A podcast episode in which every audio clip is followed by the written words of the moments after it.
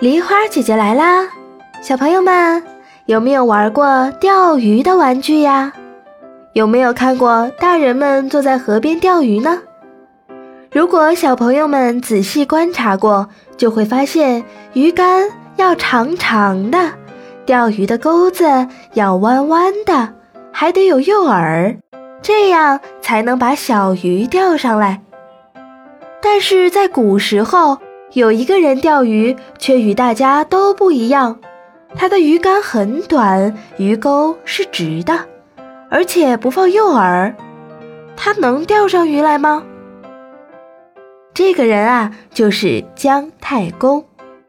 姜太公这样到底能钓到鱼吗？梨花姐姐马上讲给你听。姜太公的名字是姜子牙，又叫姜尚。太公是大家对他的一种尊称。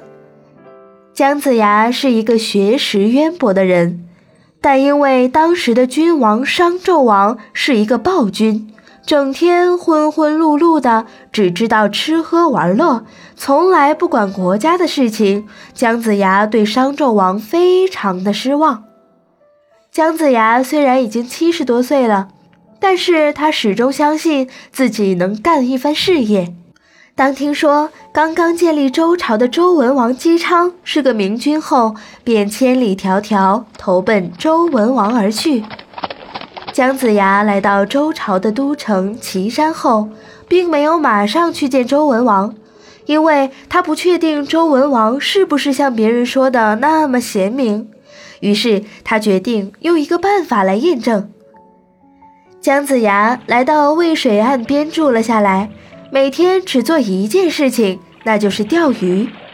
他的钓竿很短，鱼钩是直的，而且还不放诱饵。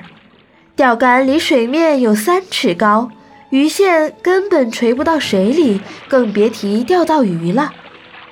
路过的人看到之后，觉得这是一个怪老头，大声地嘲笑他：“ 哈哈，像您老人家这样钓鱼。”就是钓一百年也不可能钓到一条鱼的。姜子牙听了之后，只缓缓地说了四个字：“啊，愿者上钩。”关于渭水河边有一个怪老头，每天用一种奇怪的方式钓鱼的传闻越传越广，终于传到了姬昌的耳朵里。姬昌并没有像其他人一样觉得姜太公是一个怪老头。他断定姜太公这个举动一定有他特别的用意。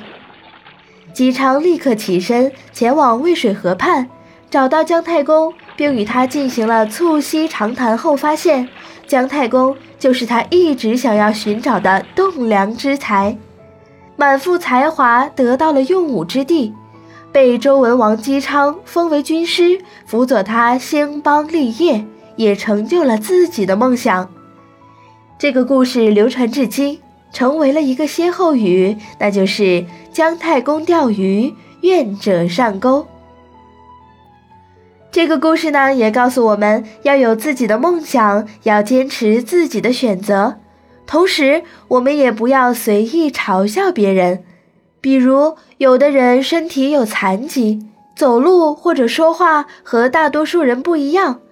我们不应该用异样的眼光来看待他们，更不应该嘲笑他们，一定要多去理解别人。好啦，今天的故事就讲到这里啦，给大家留一个小问题：姜太公的名字叫什么呢？留言告诉梨花姐姐，就有机会得到梨花姐姐精心准备的神秘小礼物哦。喜欢梨花姐姐的故事，别忘了点赞、分享、订阅哦。明晚八点。我们不见不散。